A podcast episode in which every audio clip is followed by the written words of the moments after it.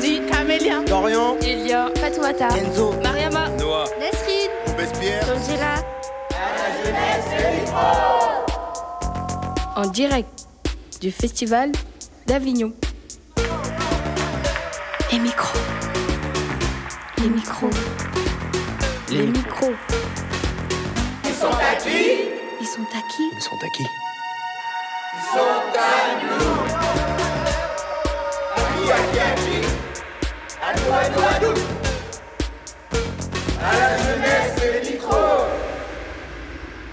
Bonjour à toutes et tous.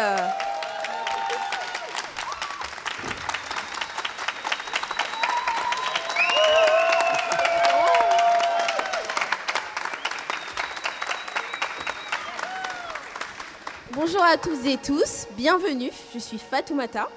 C'est la toute première émission de À la jeunesse, les micros. On se retrouve aujourd'hui au cœur du cloître Saint-Louis.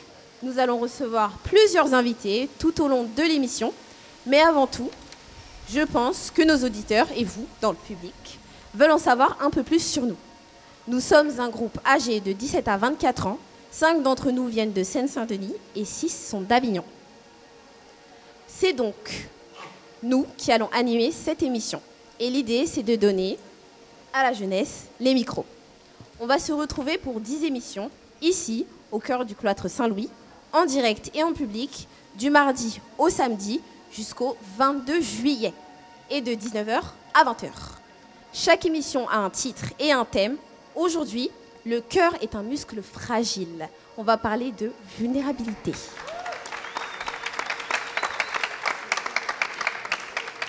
Bonjour à toutes et à tous. Merci euh, Fatou de nous avoir présenté et d'avoir introduit le contexte. Au sommaire aujourd'hui, les invités. Alors il y aura Julie Deliquet en première partie et Thiago Rodriguez et Caroline Gillet en deuxième partie. On écoutera aussi un petit reportage qu'on a fait ensemble au Secours euh, catholique et on ira passer un appel à la Fondation l'Abbé Pierre. Puis un deuxième petit coup de fil à l'étranger à un écrivain libanais qui s'appelle Camille Amoun et qui est actuellement au Liban. Ensuite, il y aura La Bonne Pioche de Tanzila, une lecture et de la musique. Il y a de quoi faire. Pour commencer, on vous a posé la question dans la rue. euh, c'est quoi pour vous la vulnérabilité? On écoute. Vulnérabilité, euh, ben, c'est le manque de confiance et surtout la peur.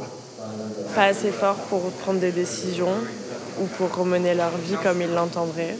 Quelqu'un qui est sous emprise de quelqu'un d'autre, il est très vulnérable. Euh, Peut-être que ça peut venir de la précarité. Moi, pour moi, c'est se sentir menacé. Quand par exemple quelqu'un nous dit des choses pas bien sur nous, des trucs comme ça. Être agressé, c'est tu te sens un peu seul et euh, t'es un, c'est comme si les autres ils sont plus forts que toi. Euh, penser comme une faiblesse, mais si on l'avoue, c'est une force. Être normal. Pour moi, la vulnérabilité, euh, c'est ça. Et l'invité théâtre de notre première émission, c'est Émilie. Oh, excusez-moi. c'est Julie Deliquet, excusez-moi. On est avec Camélia Robespierre et moi, Fatou. Bonjour à toutes et à tous, je m'appelle Goro Robespierre. Euh, bienvenue à l'interview de À la jeunesse les micros. Nous recevons aujourd'hui euh, Julie Deliquet, qui est la directrice euh, du théâtre Gérard Philippe à Saint-Denis, en Seine-Saint-Denis, et qui est également la deuxième femme à se produire dans la cour d'honneur du festival avec son spectacle Welfare qui prend place dans un centre social états-unien dans les années 70. C'est ça, bonsoir. Donc pour commencer, j'aimerais bien que vous me donniez votre définition de la vulnérabilité.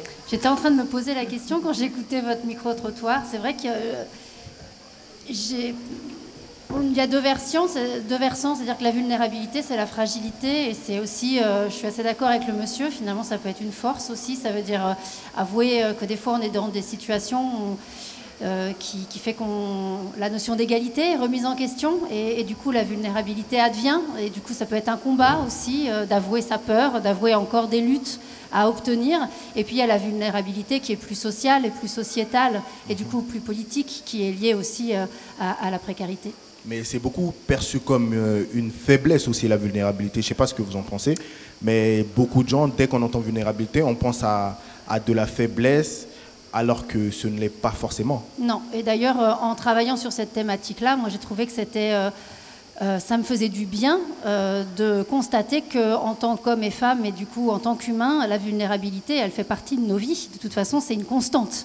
Euh, on ne sait pas ce qui va nous arriver dans l'heure qui va suivre, donc on est vulnérable. Même la peur euh, fait qu'elle nous protège euh, parce qu'on a envie de faire des tentatives, et du coup c'est des alertes que c'est risqué. Mais tout ça est terriblement rassurant. Peut-être que d'ailleurs, le pire dans une société, ce serait de se dire qu'il faut tout gagner par la force, euh, euh, il faut être dans un endroit euh, où la vulnérabilité peut pas advenir, c'est On impossible. serait dans une société un peu fasciste. si- Oui, et puis dans une société de la performance, est-ce que ça c'est très intéressant? Euh, Finalement, si on accepte les concepts d'égalité, et on accepte le concept de différence, donc à partir de là, on est vulnérable face à la différence de l'autre. Exactement. Alors, on va rentrer directement dans le vif du sujet. Euh, on est parti regarder votre euh, pièce Welfare, euh, qui porte sur un centre social qui a été qui est tiré d'un comme ça s'appelle d'un documentaire réalisé par Frédéric Wiseman en 1973.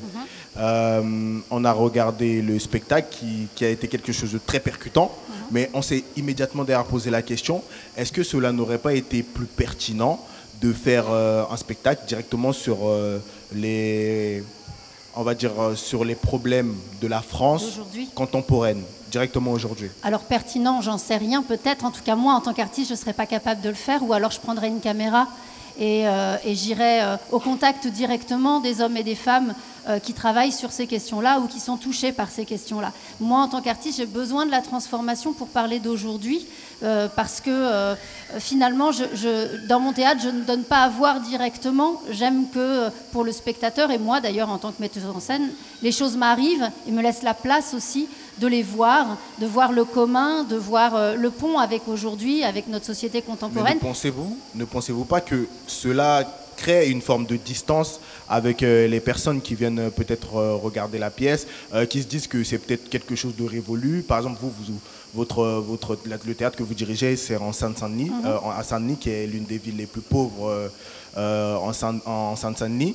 Et c'est ce, qui se, ce qui se passe dans la pièce est quelque chose qui se passe au quotidien dans, dans, dans votre environnement Ouais. de travail. Et donc, euh, le fait de, de, de, de, faire une pièce qui porte sur euh, un autre pays à une autre époque ne crée pas une certaine forme de Si elle distance crée une avec. euh, distance, ça veut dire que de toute façon, la, la question sociale est, est déjà mise à distance de par la personne qui le ressent. Moi, j'ai pas besoin qu'on me montre euh, les choses directement pour les ressentir et faire le pont. Après, je laisse la possibilité que pour certains, ce pont-là ne se fasse pas, peut-être parce que la question sociale, euh, le, voilà, ce, pont entre hier et aujourd'hui, euh, qui est nommé quand même, euh, et, qui est notre réalité quand même sociale dans laquelle on baigne, et en plus la question euh, sociale depuis la crise sanitaire quand même, elle est en plein dans nos vies, et la question euh, de, de nos missions de service public aussi, mais c'est pas, c'est pas grave que chacun et chacune euh, ait un rapport distancié différent, euh, comme moi je ne l'ai pas et comme d'autres euh, l'auront. Je ne cherche pas un message de groupe, d'effet de masse. Ok. Et donc, bah, on va rebondir sur ça. Que faites-vous pour essayer de, pousser, par exemple, les jeunes de votre ville, parce que votre théâtre est inscrit dans, cet environnement-là, de les pousser à un peu plus s'intéresser à la culture et plus précisément au théâtre? C'est ça qui est, qui est mal connu des fois de nos missions de centres dramatiques nationaux, qui sont euh, euh, des, des missions de décentralisation pour amener aussi euh, la culture euh, le plus largement possible. Et, et- et ça, il y a énormément d'ateliers, de missions, que ce soit avec l'école, l'hôpital, avec les centres sociaux. On fait du théâtre à l'extérieur et aussi euh, les structures, et notamment de champs social. J'entendais le, Secours catholique ou les petits frères des pauvres. Euh, on, fait venir aussi les ateliers à l'intérieur euh, des structures et du coup derrière le pont pour passer la, barrière du spectateur et franchir euh, la, porte du théâtre est beaucoup plus facile à faire. Et ça, il y a énormément de choses.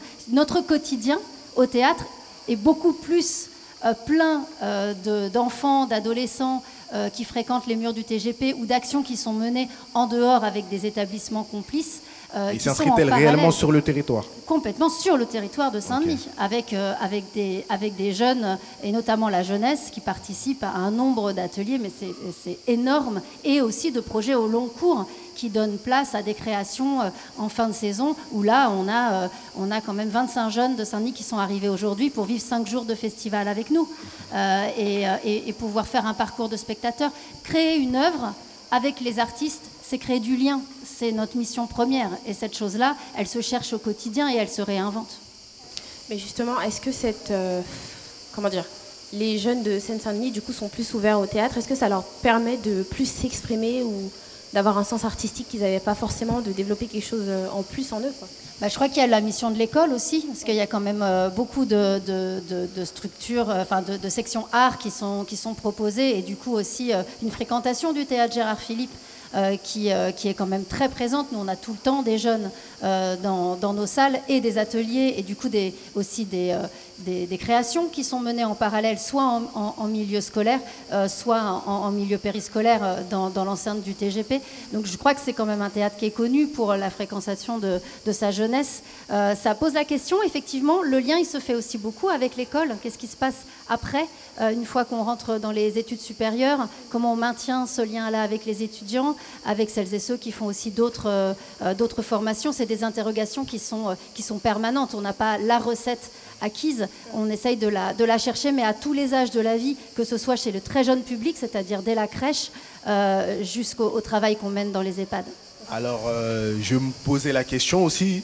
euh, J'ai l'impression que le théâtre ne n'intéresse plus tellement les plus jeunes. J'ai l'impression que c'est quelque chose qui, est maintenant beaucoup plus, je ne sais pas si c'est fait volontairement, mais c'est quelque chose qui est plus destiné à un public un peu plus âgé et on va dire, on on va pas avoir peur des mots, un public un peu plus bourgeois. Et donc j'aimerais savoir euh, comment est-ce qu'on pourrait faire pour continuer à attirer ce jeune public et un jeune public peut-être un peu plus populaire qui pourrait accéder au théâtre? Bah déjà, nous, dans les chiffres, c'est pas tout à fait vrai, en tout cas euh, euh, au TGP de Saint-Denis.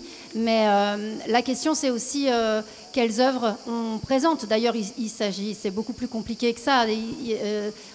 On n'est pas obligé de se reconnaître dans une œuvre pour aimer. En revanche, il faut qu'elle puisse s'adresser à nous. Donc, je sais que nous, on a un grand festival pour tous les âges de la, de la maternelle jusqu'au cours élémentaire. Il y avait vraiment un trou sur la préadolescence et le, le rapport au collège. Et je trouve que cet âge, il est particulier. On a décidé que chaque, chaque saison, il y aurait un spectacle vraiment dédié à cette, euh, à cette préadolescence-là. Et puis, euh, essayer aussi d'avoir une mission sur tous les, les- les lycées qui sont loin euh, du centre-ville et qui fait que les classes ne peuvent pas forcément se déplacer. Donc, c'est des choses à inventer au quotidien. Et, D'accord. et- et après, c'est beaucoup plus facile d'y revenir. J'ai pas l'impression que, en tout cas, que, que la jeunesse boude, euh, boude nos salles. Après, c'est une mission qui est jamais gagnée. Merci raison. beaucoup Julie Déliquet. Je laisse la parole à Avant de continuer notre discussion, on va donc écouter Elia et Kenzo qui sont allés au secours, secours populaire pardon, pour voir comment le monde continue à mal aller. À la jeunesse, les micros. À la jeunesse, À la les jeunesse, micros. les micros On va au secours catholique. Donc je m'appelle Marie-Claire Vérac.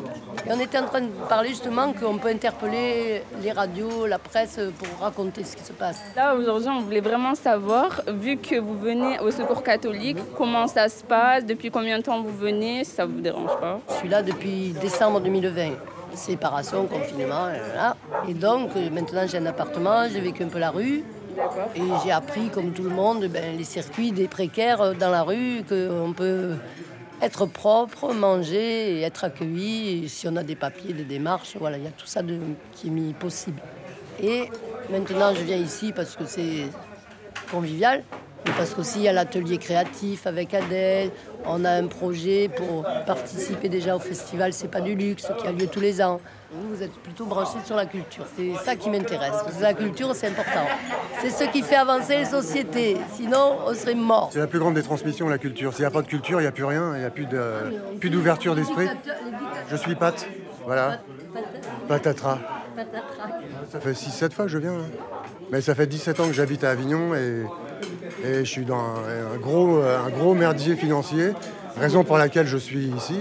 Donc euh, on m'a bloqué mes comptes et sans, sans citer la banque postale, ah trop tard je l'ai cité, Euh, Ils m'ont bloqué mes comptes pour quelques centaines d'euros de découvert euh, et euh, je ne peux plus honorer mes prélèvements automatiques, plus rien. Donc ils, ils me foutent dans un gros merdier. quoi. Je, ne, je ne fais pas la manche parce que c'est peut-être ma, ma- ma pudeur qui veut ça. Et du coup, le thème de notre première émission, c'est la vulnérabilité. Et euh, je voulais savoir, vous, c'est quoi votre définition de la vulnérabilité? Vaste sujet. là. C'est un, c'est un sujet philosophique carrément là, que vous abordez. Ouais, politique. Chacun, euh, en fonction de la personne à qui on a posé la question. dire, euh, Moi, je sais ma faille où elle est. C'est au niveau de l'affectif. La précarité, ça me fait pas peur. Pour moi, c'est pas ça la, la vulnérabilité. C'est si on vous méprise, Ah si oui. on vous ignore, si on, on vous éteint de la, de la surface de la planète l'indifférence. Ça, ça rend vulnérable. C'est normal. Ce qui fait vivre, c'est l'amour. Donc, pour moi, c'est la vulnérabilité, c'est pas sur le matériel. La vulnérabilité, ouais, c'est un peu, c'est l'isolement, c'est l'i- euh, c'est extrêmement complexe et sensible comme, comme sujet. Quoi. Ouais, euh, merci, monsieur, d'avoir répondu. Merci beaucoup. je t'en prie. Et bonne chance. Bon courage. Bonne chance. Qu'est-ce que ce reportage vous inspire? Ah non, mais j'écoute, c'est drôle parce qu'il y a des phrases entières là qui sont prononcées qui. euh, euh, le monsieur qui dit que ses comptes sont fermés et que du jour au lendemain, euh, euh, il se retrouve dans cette situation-là et qu'il ne peut plus honorer Il ses paiements. il y a un votre, personnage qui euh, dit ça spectacle qui exactement. dit la ça même m'a chose, qui vraiment a dit troublé. qu'il a travaillé, il a Ouais. reçu beaucoup d'argent, il a Exactement. Et du coup, du jour au lendemain, après, ses comptes sont fermés. Et, mais c'était ça, d'ailleurs, euh, à Saint-Denis, on a reçu des travailleurs sociaux qui nous parlaient de leur travail. Et il y avait des phrases qu'ils prononçaient qui étaient exactement les mêmes euh, de l'œuvre originelle qui, quand même, se passe il y a 50 ans aux États-Unis, dans un autre système social. Donc là, j'étais vraiment euh, étonnée euh, de voir que, de toute façon, euh, tomber dans la précarité, c'est pas une condition, c'est un état. Il y a autant de différences. Et ça peut arriver.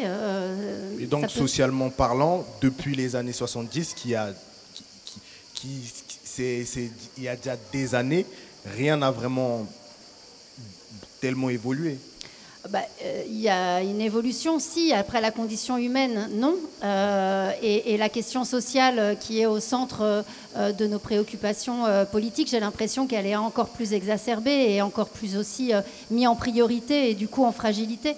On voit à quel point les missions de service public, l'école, l'hôpital, c'est, on on l'a bien senti tous dans la, dans la pandémie, à quel point c'est les endroits essentiels de On nos a l'impression que ça va de plus en plus mal. C'est l'impression que la presse nous donne euh, généralement, et de par les témoignages de tous ceux qui travaillent dans les services sociaux, que ce soit euh, les, les- les sages-femmes, les infirmières, Ouais, ouais. Les, les- professeurs, partout, un peu partout, euh, on a toujours à chaque fois c'est- cette impression de on n'a pas assez de budget, on travaille beaucoup, on n'est pas assez bien rémunéré, et donc on a l'impression que ça n'évolue pas tellement et que ça se dégrade même. Oui, oui. Le, le- c'est pas tellement le système qui est dysfonctionnant, c'est qu'il manque de moyens. Et du coup, c'est l'humain qui trinque. Euh, l'humain qui est au travail, l'humain qui est en face. Et du coup, il y a une violence qui s'exprime. Euh, c'est, c'est sûr. Est-ce que c'est c'est forcément le système ou ce sont les exécutants qui n'ont pas les moyens? Euh, en tout cas, c'est une histoire de, de- de priorité de financement. C'est-à-dire que, enfin, moi, en tout cas, je crois à l'école publique, je crois à l'hôpital public, euh, je crois aux droits sociaux. Le droit social, c'est un droit. Euh, il faut en- encore, encore faut-il y avoir accès. Encore faut-il euh, euh, avoir les moyens de travailler dans des bonnes conditions, parce que travailler dans des mauvaises conditions, c'est recevoir aussi dans des mauvaises conditions. C'est J'ai une petite question sur la durée du spectacle. Mhm. Déjà, on a beaucoup aimé, franchement, il était génial. Mais j'ai trouvé ça relativement long. Et je voulais savoir si c'était dans le but de nous faire ressentir la frustration et l'attente de ce qu'ils ressentent les gens à la CAF ou c'était euh, laissé au hasard Alors déjà, l'œuvre de Frédéric Wiseman est beaucoup plus longue euh, que, la pièce de théâtre, donc je ne voulais pas être dans un format de 3h30, euh, euh, mais je, voulais quand même que, exactement ce que vous nommez, re- ressentir le temps qui passe, le temps d'attente, euh, le temps de cette fragilité aussi, de dire quelle sera ma place dans cette journée, quand est-ce que je vais être appelée, et que cet instant puisse être au maximum partagé, avec une pause quand même. À un moment donné, comme une sorte de faux entracte ou de mi-temps, euh, dans lequel Ils finalement jouer. ils se mettent à jouer, on peut respirer un peu. Et finalement, rien de ce qui va être euh, euh, dit euh, d'un point de vue de, de réclamation de droit social ou de travail social ne va se jouer, mais il y a autre chose qui se joue. Derrière, en fait, Il y a euh, un côté beaucoup plus humain qui, qui Voilà, il y a des hommes et des avec, femmes qui s'expriment. Avec euh, l'homme un peu plus violent qui, qui- qui se met à rigoler avec tout le monde, le policier qui était un peu plus dur, qui commence à se relâcher un peu en enlevant sa veste. On sent qu'il y a, euh, oui, il y a des, euh, des communautés, il y a des liens qui se font, il y a des, euh, des, des- des- des appartenances, et puis, au- et puis aussi de voir que la violence, elle arrive aussi de ce côté-là, avec le racisme, euh, avec la place des femmes. On a l'impression aussi que les, les, les- comment s'appelle, les agents de, Ouais. de, de nos services publics bah, souffrent aussi Bien sûr. euh, à cause du manque de moyens. On a même vu euh, l'une, des- agents qui se fait, qui se fait directement agresser. Mhm. Et donc, euh, est-ce que ces, ces, ces agents-là finissent par devenir aussi, eux aussi victimes du système? Oui, euh, je crois. Et en même temps, euh, de par le fait qu'ils soient victimes, des fois, ils peuvent aussi incarner une forme de violence parce qu'eux-mêmes sont épuisés. Donc euh, la frontière, elle est mince euh, entre les deux. Mais c'est vrai qu'on avait euh, souvent, on disait, c'est les épuisés face aux fatigués. On a encore un dernier petit jeu avant de nous quitter. Alors, tous les jours, on a un jeu pour nos invités. C'est la bonne pioche de Tanzila. Salut, c'est Tanzila. La bonne pioche. La bonne pioche. La bonne pioche. La bonne pioche. Tu pioches un mot et tu m'expliques à quoi tu penses. Et les micros, ils sont à qui Alors, radio. Alors, moi, je peux dire que la radio, c'est un média que j'adore parce que je, moi, mon spectacle, il, place- il- il parle de la place de la parole. C'est des gens qui re- re- réadviennent citoyens parce que tout d'un coup, ils posent des mots sur leurs conditions et qu'en face, les agents les écoutent. Et je trouve que la radio, c'est un média extraordinaire parce qu'on laisse les gens parler. Et puis, nous, on est juste, on est juste à, à écouter. Et je trouve que c'est des endroits dans la société à prioriser. Donc, euh, voilà, vive la radio. Merci beaucoup, Julie Deliquet. Merci beaucoup, Tanzila. Merci beaucoup, Camélia. Et merci, Robespierre. Merci à vous. Merci. Et les micros, ils sont à qui On enchaîne avec une lecture avec Brandy. Alors, comme nous sommes dans un festival de théâtre, nous allons entendre un texte extrait de la pièce Celle qui regarde le monde, une pièce d'Alexandra Badea, autrice, metteuse en scène et réalisatrice. Une pièce très engagée sur la rencontre entre une lycéenne et un jeune réfugié qui a dû quitter son pays en guerre. Et c'est votre euh, comédien, du coup, Alexis Thienot, qui va nous faire la lecture. Alexandra, euh, pouvez-vous nous dire très rapidement deux, trois mots sur la pièce et nous situer aussi euh, l'extrait que votre comédien va lire? C'est une pièce qui euh, s'articule autour d'une rencontre. C'est une pièce que j'ai écrite il y a quelques années suite à une expérience que j'ai vécue euh, euh, euh, dans un camp de réfugiés à la Grande Sainte, qui est un camp de réfugiés dans le nord de la France.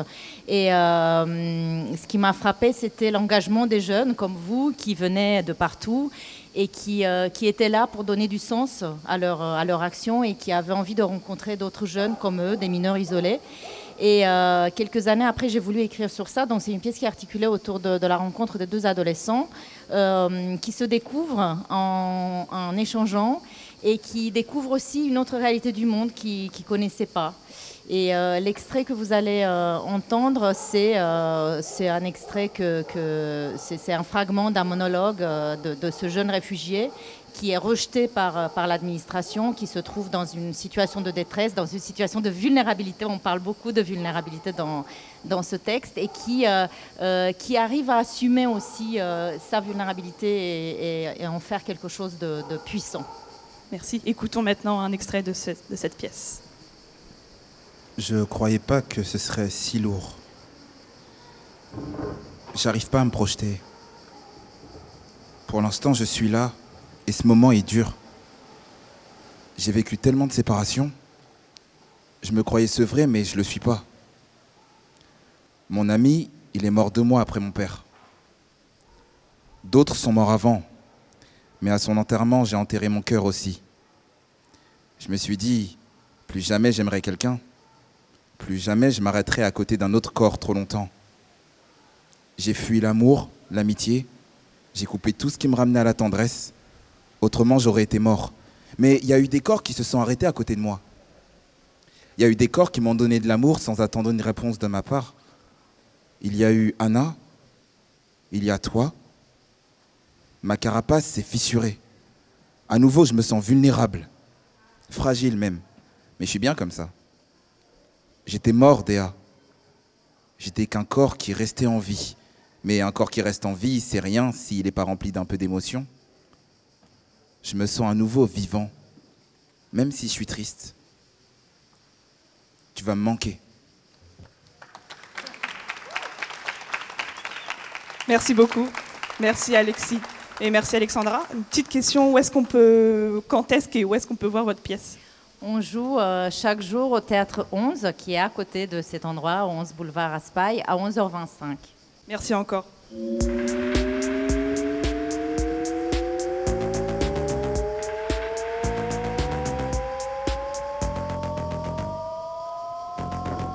Alors, on passe du théâtre à la musique, toujours en restant dans le thème de la vulnérabilité, avec une part d'engagement, et ce, en compagnie de, de pardon, Marie Fortuit, une comédienne, metteuse en scène et autrice. Bonjour. Bonjour. Alors, pourriez-vous nous dire euh, ce que l'on va entendre et pourquoi cette chanson? Je vais vous chanter une chanson d'Anne Sylvestre euh, qui s'appelle La vie en vrai, qu'elle a écrite en 1981. Et cette chanson, je l'ai choisie parce que euh, d'abord le titre m'a appelé. C'est un titre, euh, La vie en vrai, c'est être authentique, c'est comme un appel. Et, euh, et, ça fait écho pour moi à la vulnérabilité, justement. on en parlait tout à l'heure. Pour moi, la, vulnérabilité, c'est une responsabilité aussi en fait en tant qu'artiste, parce qu'elle est vraiment à la source de toutes nos émotions, que ce soit la colère, l'indignation, l'amour bien sûr et la tendresse. Voilà. Merci. Passons à l'écoute maintenant. C'est vrai qu'on dit, c'est beau la vie comme dans les livres. On rêve de la vivre aussi comme c'est écrit. Mais c'est déjà bien assez compliqué de vivre. On écrit son petit chapitre et ça suffit. Si on insiste, on voit surgir entre les pages des sentiments qui poussent pas dans les romans. On n'est pas d'accord sur le choix des personnages. On n'est pour rien dans l'histoire finalement. Mais dans la vie, mais dans la vie en vrai, comme je t'aime, je t'aimerai, que ce soit de loin ou de près. Ce que j'ai dit, je le redirai, et pour de rire, et pour de vrai. C'est vrai qu'on aime s'inventer comme au cinoche. On voit les plans bien découpés comme au ciné. Le scénario se déroule sans anicroche. Quand le mot fin s'allume, on n'est pas étonné. Mais on découvre en soulevant un bout de toile qu'on a raté la grande scène des amoureux. Qu'on sait pas se faire embrasser sur fond d'étoiles qu'on a sommeil et que le rôle est ennuyeux. Mais dans la vie, mais dans la vie en vrai, comme je t'aime, je t'aimerai, que ce soit de loin ou de près. Ce que j'ai dit, je le redirai, et pour de rire, et pour de vrai. C'est vrai qu'on pourrait même y croire comme dans le poste, sûr qu'on pourrait se regarder à la télé. On pourrait tout chanter sans craindre la riposte et saluer sans jamais risquer les sifflets. En éteignant, on se sent un peu mal à l'aise. Et si on pleure, ce n'est pas en trois couplets. Sans le playback, on oublie tout jusqu'aux fadaises on se retrouve avec son cœur au grand complet. Mais dans la vie, mais dans la vie en vrai, comme je t'aime, je t'aimerai, que ce soit de loin ou de près. Ce que j'ai dit, je le redirai, et pour de rire, et pour de vrai.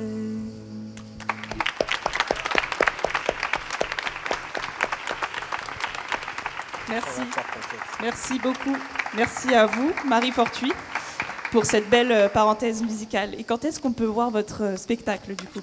Alors le spectacle donc s'appelle La vie en vrai et c'est tous les soirs euh, au théâtre du Train Bleu à 22h30 euh, et je partage le plateau avec Lucie Sansen. Voilà. Très bien. Merci Brandy. Dans cette émission, on donne la parole aux associations. Et aujourd'hui, on part à la rencontre de la Fondation Abbé Pierre avec Dorian et Nesrine. À la jeunesse, les micros En direct du Festival d'Avignon.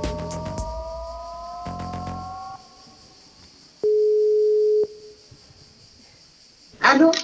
Oui, bonjour, Frédéric Cabas et euh, Nesrine et Dorian au téléphone. Oui, bonjour.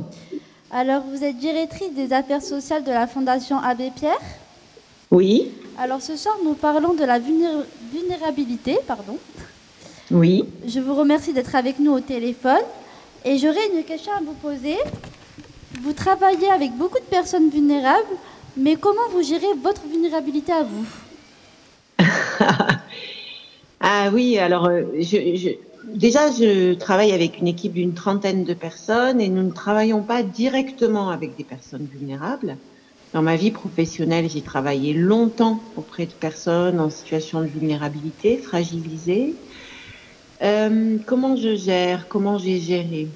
Sûrement par un outil qu'on appelle la réflexivité, c'est-à-dire comment euh, on s'ajuste en fait. Le travail social, c'est s'ajuster en fonction euh, du contexte dans lequel on travaille, avec qui on travaille et ce que nous renvoie l'autre. Et puis, euh, la chance qu'on peut avoir en travail social, et puis dans la vie aussi, c'est d'avoir des lieux où on peut, euh, des lieux refuges un peu, où on peut trouver à la fois euh, du réconfort et surtout de la prise de distance avec euh, les situations émotionnelles. Oui. Moi, la question qui m'intéresse le plus, c'est quel comportement on peut adopter face à quelqu'un de vulnérable? C'est une question extrêmement difficile parce qu'on est fait de ce que nous sommes faits. Nous sommes faits de trajectoires, d'émotions, euh, de culture aussi, et que euh, il n'y a pas de vérité et de règles et de recettes euh, pour s'ajuster à la vulnérabilité. Le seul euh, conseil ou la seule condition euh, qu'on peut poser, c'est peut-être d'accueillir euh, l'autre euh, de là où on est et dans le moment où on est. Alors c'est un peu flou ce que je vous dis, mais c'est aussi euh, accepter de se faire confiance, accepter aussi euh, d'écouter, euh, d'entendre ce que dit l'autre, de là où il parle, parfois avec colère, parce que la vulnérabilité, ça peut amener énormément d'émotions. Parfois aussi écouter le silence, parce que l'autre qui est en vulnérabilité, parfois il a du mal ou elle a du mal à, mettre les mots sur ce qui fait difficulté ou sur ce qui rend vulnérable, comme nous tous, je crois. Donc c'est euh, s'appuyer sur la connaissance que nous avons euh, de soi-même, que chacun peut avoir de soi, euh, et puis euh, écouter et euh, peut-être reformuler pour aider l'autre euh, à parler et à dépasser l'émotion du moment de la vulnérabilité. Merci Frédéric. Merci Frédéric et bonne Merci soirée. à vous. Bonne soirée, bonne émission. Merci. Merci. Nesrine, merci Dorian.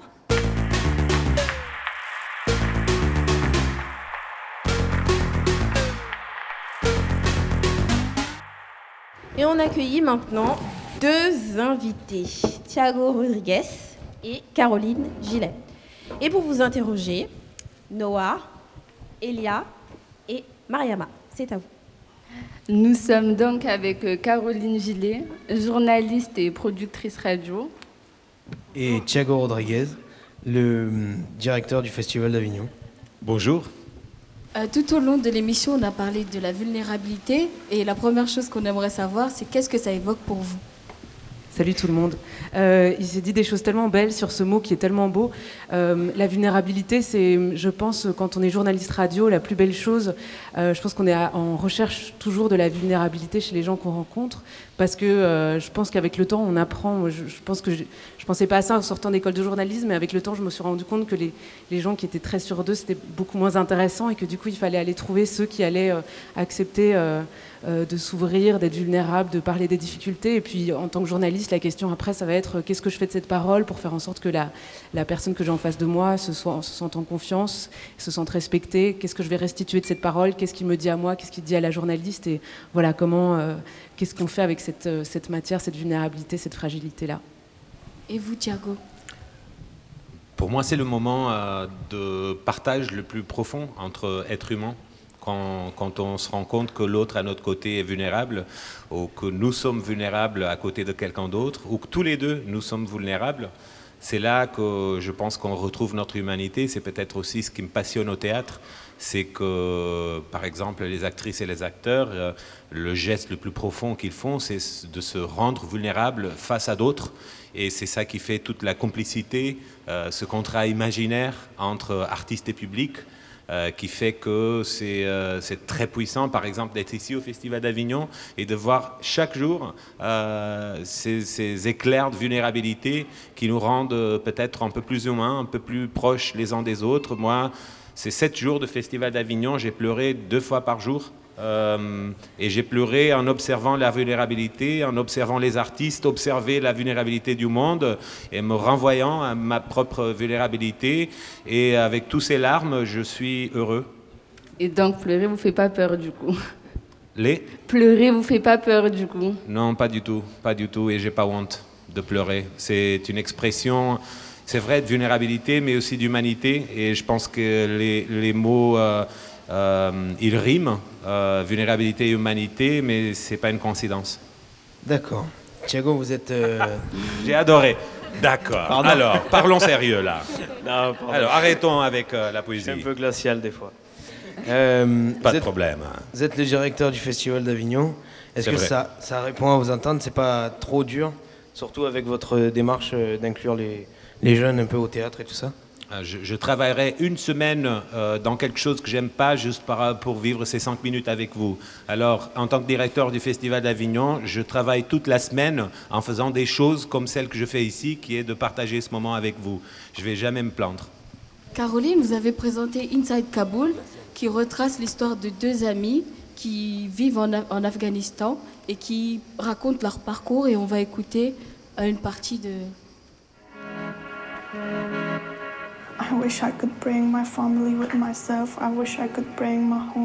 J'aurais aimé prendre ma famille avec moi, j'aurais aimé prendre ma maison, j'aurais aimé prendre mon pays avec moi, les emmener dans un endroit plus sûr.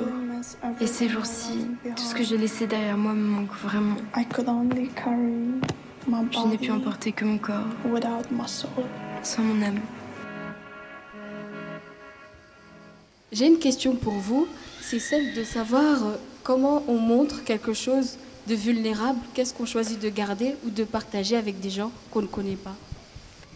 Euh, merci. Ce, projet, on a entendu effectivement un petit extrait. C'est donc ces deux jeunes filles euh, en Afghanistan à qui j'ai proposé de m'envoyer des notes vocales pour me raconter leur quotidien sous les talibans.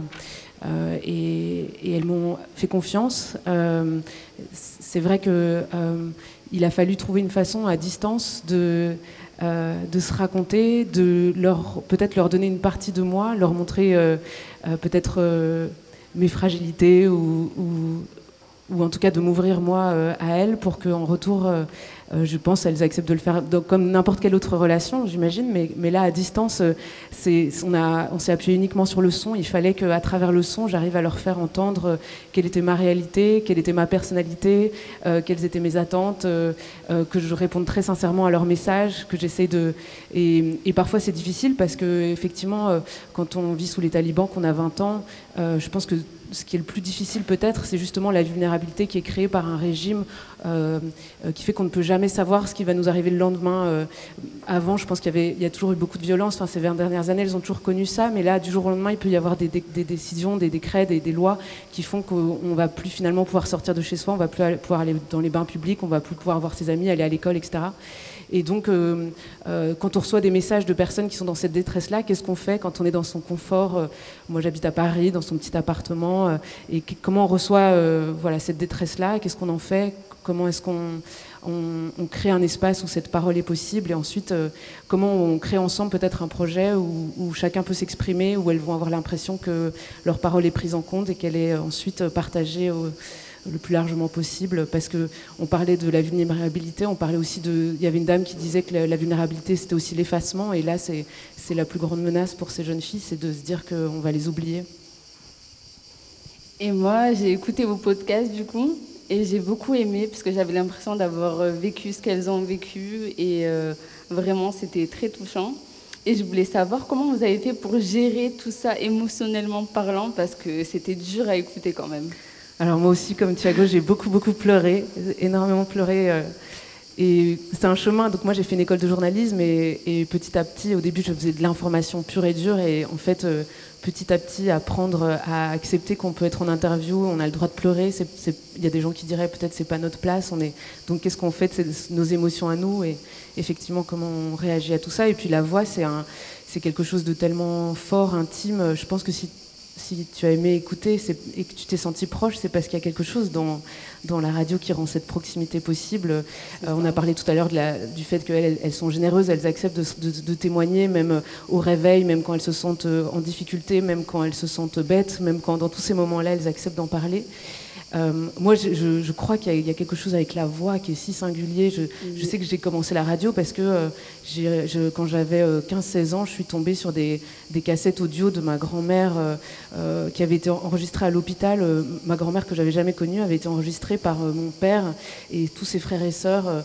elle était à l'hôpital, elle était sur le point de, de, mourir et en fait, ils ont décidé que c'était avec une cassette qu'ils allaient garder les, dernières traces de, cette personne avant qu'elle disparaisse. Et je savais pas que, je crois qu'ils avaient oublié l'existence de cette cassette. Moi, j'avais beaucoup entendu parler de cette femme et, et un jour, je suis tombée sur ces cassettes-là. Et donc, euh, c'est par la voix que j'ai rencontré cette femme. Et je pense qu'il y a tellement de choses qui passent euh, par l'oralité, par le timbre, par la façon de s'exprimer, euh, que l'image, finalement, est, est, un peu pauvre à côté de cette richesse-là. Donc, voilà, je pense que c'est pour ça que tu as peut-être été ému par le podcast, j'espère. Oui, vraiment, c'était super touchant. Et j'avais une question pour vous deux. J'ai vu que vous, euh, vous vraiment, c'était un objectif pour vous de donner la parole à la nouvelle génération, de leur donner vraiment une, ben, une parole sans filtre. Et je voulais savoir pourquoi. Pourquoi la jeune génération? Moi, je dirais déjà parce que le monde vous appartient. Euh, et euh, une des choses que j'ai appris à, vivre à partir d'un certain moment, c'est euh, à me soucier de l'avenir. Euh, je pense que ça fait partie dans, la vie. À un moment donné, euh, on, croit des choses pour nous tous et nous toutes, et peu à peu, on commence à croire encore plus à des choses pour ceux qui viendront. Et, on commence à prendre des décisions en pensant à au parcours de ceux qui sont plus jeunes que nous. Euh, on se responsabilise. Euh, et surtout quand on arrive, dans mon cas, je travaille au Festival d'Avignon, mais je travaille dans un poste spécifique. J'ai des responsabilités de prendre des décisions qui peuvent influencer la vie de personnes, d'artistes, de spectatrices et spectateurs, ah de personnes qui travaillent. C'est une pression, mais c'est aussi un privilège. Parce que là, par exemple, je peux me mettre au service de ce moment-là, euh, par exemple, imaginer, euh, commencer à, avoir des dialogues et dire euh, qu'est-ce qu'on pourrait faire, comment pourrait-on développer un moment où on se rencontre ici au Café des Idées et que ma parole n'est pas plus importante que ta parole à toi. je te tutoie, on est à la radio, je ne vais pas faire, je vais, être, je vais être rigoureux que votre parole à vous. Non, vous pouvez me tutoyer, il n'y a aucun problème. Non, mais le vous voit, c'est une, c'est une forme, dans ce cas-là, c'est vraiment une forme aussi de légitimer euh, ta question et ta parole, euh, votre question et votre parole, euh, dans le sens que pour moi c'est très difficile, vous voyez en français, c'est pas, pas, naturel du tout pour en portugais, mais, mais je, je, le ferai. C'est, c'est exactement ça, c'est chaque décision, penser euh, à ce qui est bien sûr euh, intéressant pour le service public euh, de culture, de création artistique, pour la liberté artistique, pour l'accès démocratique au spectacle, mais aussi toujours dans une perspective de votre parole à vous en face de moi ou votre parole à vous à mes côtés est aussi légitime que la mienne et elle, elle doit trouver son lieu. C'est juste que moi, je suis arrivé un peu avant vous et alors je suis en position de, avec d'autres, et avec beaucoup de conviction, créer l'espace pour cette parole-là. Et alors, je suis à l'écoute. Merci. Et je voulais savoir aussi, vu que pour euh, beaucoup de jeunes, justement, qui viennent au Festival d'Avignon, c'est leur première fois, ou c'est leur premier spectacle, et comment on, on réceptionne cette première fois de la jeunesse? Euh, Je réceptionne avec un grand bonheur. Euh, je, pense que le Festival d'Avignon appartient euh, à celles et ceux qui viennent pour la première fois, même avant qu'ils viennent pour la première fois. Il été inventé pour toutes et pour tous. Il doit continuer à exister pour toutes et pour tous, même si leur première fois est encore à, venir. Euh, et, je pense que c'est très important que cette euh, présence soit une présence qui permet aux personnes qui viennent pour la première fois, soit des jeunes, soit des gens de n'importe quel âge, euh, qu'ils reconnaissent précisément ça, qu'ils ils viennent voir des spectacles en priorité, parce que c'est ce qu'on fait finalement, on fait des spectacles, et on présente des spectacles aux gens, on organise une fête, c'est un super métier, organiser des fêtes où le public se rencontre avec des artistes, euh, mais surtout, il, faut que les personnes qui viennent pour la première fois sont euh, sûres que c'était pensé pour elles et pour eux. Euh, ce festival leur appartient. Et euh, parfois, il faut euh, rappeler des personnes qui n'ont pas l'habitude de voir des spectacles ou n'ont pas l'habitude de venir à des festivals d'art vivant que euh, on a le droit d'aimer le spectacle, mais aussi de ne pas l'aimer. On a même le droit de ne pas savoir si on l'aime et de créer le contexte pour vivre une expérience pour laquelle nous n'avons pas encore toutes les réponses, parce que c'est comme ça dans la vie. Quand on vit quelque chose la première fois, euh, c'est pas, on n'est pas censé avoir toutes les réponses et tout connaître. On le vit pour la première fois, avec les erreurs, les nôtres et ceux des autres, mais on vit cette expérience et c'est ça que je souhaite, que ce soit des découvertes que les, personnes qui viennent pour la première fois se sentent à l'aise et surtout qu'ils sentent immédiatement qu'ils sont propriétaires, elles sont propriétaires de ce festival. Le festival les appartient. Bah justement, il n'y a pas longtemps, nous, on a découvert euh, Welfare. On est allé le, voir un soir et euh, c'était très bien dans l'ensemble. Et euh, on s'est fait, c'est plutôt marrant parce que on s'est fait interpeller par une personne plutôt âgée qui était devant nous, qui nous a demandé de, de nous taire. Est-ce que le fait d'inclure ces jeunes ou ces personnes qui y connaissent pas rien, mais qui n'ont pas trop de notions de théâtre ou de spectacle, va pas créer, euh, pas des conflits, mais euh, euh, des petites incompréhensions, ou au contraire, vous avez pensé à, à l'entraide entre les, habitués et les nouveaux venus au festival? Ah, Je pense que le public habituel du festival et le premier, les personnes qui viennent depuis 10 ans, 20 ans, 30 ans, 40 ans sont les premières et les premiers à exiger qu'il y a des premières fois. Parce qu'ils ont vécu cette première fois aussi eux et peut-être ils ont fait du bruit. C'est ça qu'il faut dire à, cette personne qui vous dit de vous taire.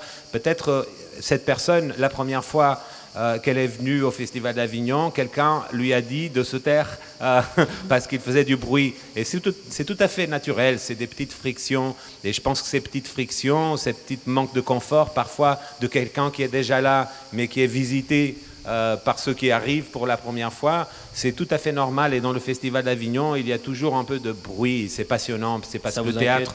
ça vous inquiète pas outre mesure pas du tout, parce que Chimamanda Ngozi Adichie, grande écrivaine nigérienne, qui était aussi dans ce cloître euh, euh, un peu avant cette émission en, parlant euh, au, public.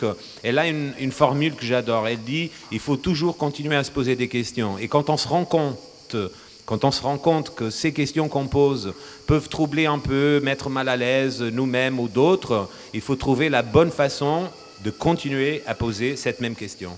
Et ça, je trouve qu'il y a toujours des petites manques. Quand on change, tout changement implique des petites malaises. On essaie de les traiter, avec humanité, politesse et, euh, euh, éthique euh, dans un contexte démocratique, cordial. Si c'est un contexte démocratique et sympa, les malaises euh, euh, sont, OK. Par exemple, votre question un peu glaciale, elle m'a elle elle elle, m'a taquiné, elle m'a interpellé. Et en même temps, là, on peut discuter de votre façon glaciale de, glaciale de poser des questions. C'était absolument pas voulu. Et vous, Caroline, je voulais savoir, c'est quoi vos futurs projets et est-ce qu'il euh, y aura bientôt de nouveaux podcasts?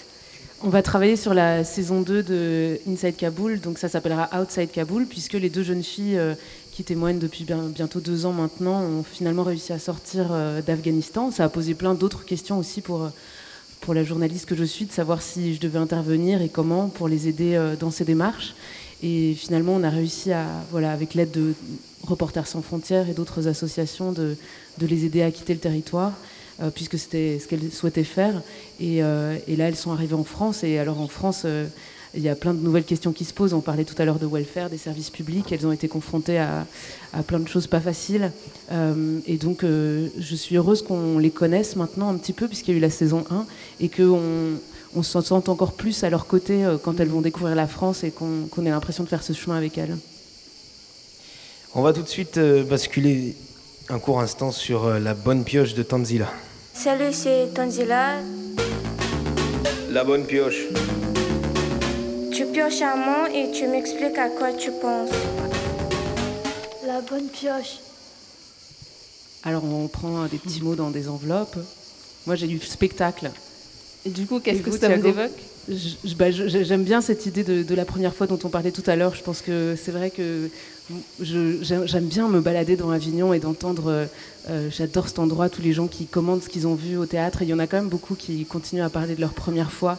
J'entends souvent des gens, je leur demande souvent votre première, euh, votre première pièce de théâtre, votre première choc, votre première choc. Il y, a une telle émotion quand ils racontent ça. voilà, pour moi, c'est ça, ce mot-là, c'est. Je, me réjouis pour vous de vivre ces moments-là et je me demande ce que vous allez raconter un jour aux plus jeunes de ces premières émotions. Ah Comment vous allez raconter welfare à, un jour? Euh, Moi, c'est faiblesse. c'est le bon mot, quoi. Il vous colle à la peau, Voilà, merci. Merci. je vais la coller à la peau, euh, je la mets ici, euh, sur ma poitrine. ça colle bien, puisqu'on transpire. Ouais, ouais. ouais, je pense que euh, faiblesse, ça m'évoque euh, euh, bien les connaître, nos faiblesses, parce que ça fait la force. Merci, merci beaucoup. Thiago Rodriguez. Merci beaucoup, Caroline Gillet. Merci, merci Tandila. Merci Elia. Merci Noah et merci Mariama. Bravo.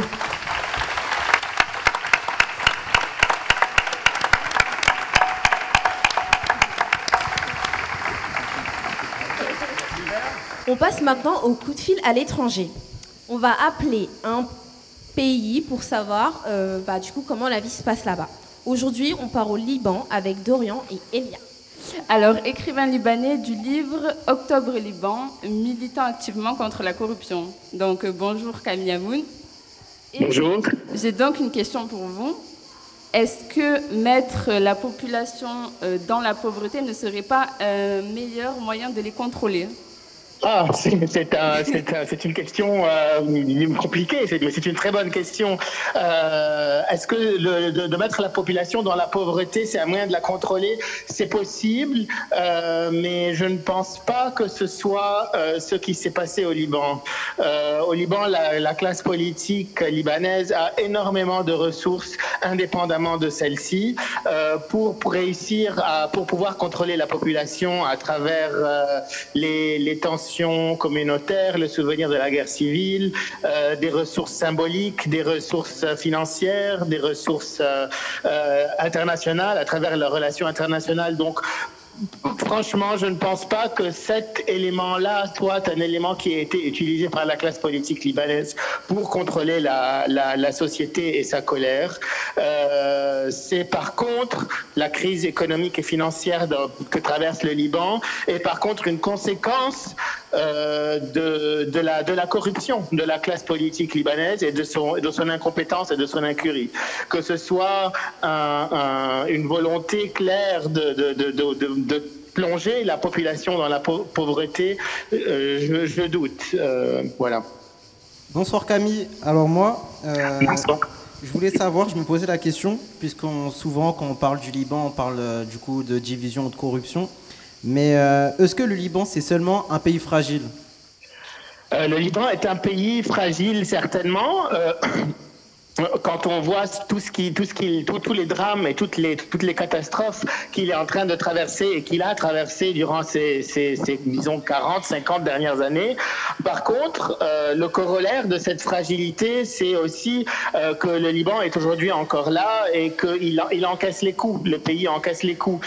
Euh, et la ville de Beyrouth et le Liban ne sont que l'ombre de ce qu'ils auraient pu être s'ils n'avaient pas subi euh, cette, euh, cette, euh, ces, ces, ces, ces, catastrophes euh, à répétition, j'appelle ça la sédimentation des drames, euh, donc il, Beyrouth et le Liban ne sont que l'ombre de ce qu'ils auraient pu être, mais fragilité ou pas, ils sont encore là. Je sais que vous parlez de vulnérabilité dans, ce, dans ce, cet événement. Euh, Est-ce que le Liban est vulnérable? La fragilité et la vulnérabilité, c'est pas pareil. Je crois que le Liban, oui, ça fesse, le Liban encaisse les coups, le Liban ne se remet pas de tous ses coups, mais il est encore là et donc vulnérable, je ne sais pas, fragile peut-être, mais on peut être fragile et continuer à à surmonter les, les, obstacles, même si on les, on les, on les encaisse et on les, et on les accumule, en fait. Merci Camille. On est content de vous avoir euh, eu au téléphone, moi et Elia, et on vous dit à très bientôt. Au revoir. Merci.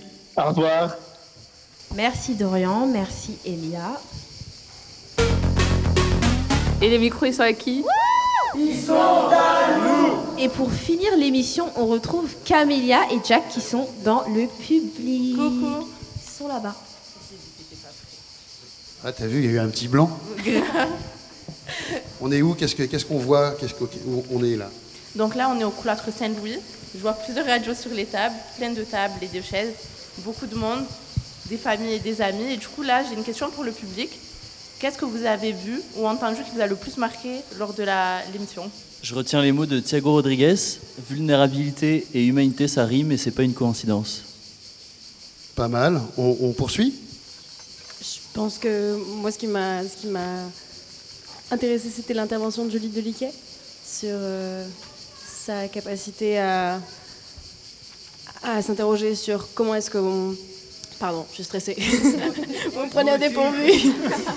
non, mais sur pourquoi est-ce qu'elle a besoin de prendre du recul sur la situation euh, que vivent les gens aujourd'hui pour pouvoir faire une pièce de théâtre? Pourquoi est-ce qu'elle a besoin de passer par euh, une pièce qui a un sujet d'une autre époque pour parler d'aujourd'hui Et quel intérêt peut avoir ce recul pour faire euh, une œuvre qui nous touche encore maintenant? D'accord, merci beaucoup. Euh, Peut-être le moment dont vous avez parlé de, des petites frictions entre les publics plus avertis et les publics euh, nouveaux, puisque c'est les moments importants où il faut euh, prendre une place et donner une place. D'accord, merci beaucoup. Les questions que vous avez posées aux gens pour savoir comment ils font avec les personnes vulnérables? Ben, La diversité de vos questions, la précision, la netteté de vos, votre curiosité. J'ai beaucoup aimé. D'accord, merci beaucoup. Merci Camélia et Jack. Les micros. Les micros. Les, Les micros. Ils sont à qui? Ils sont à qui? Ils sont à qui? Ils sont à nous Merci à toutes et à tous. C'était notre première émission. On est en direct en public au Cloître Saint-Louis au Festival d'Avignon. Vous pouvez réécouter cette émission dans plusieurs villes de France sur les réseaux euh, des radios campus et sur de nombreuses radios associatives à Perpignan, Marseille, Lille, Grenoble, Bastia, Lorient, Embrun et dans un tas d'autres villes.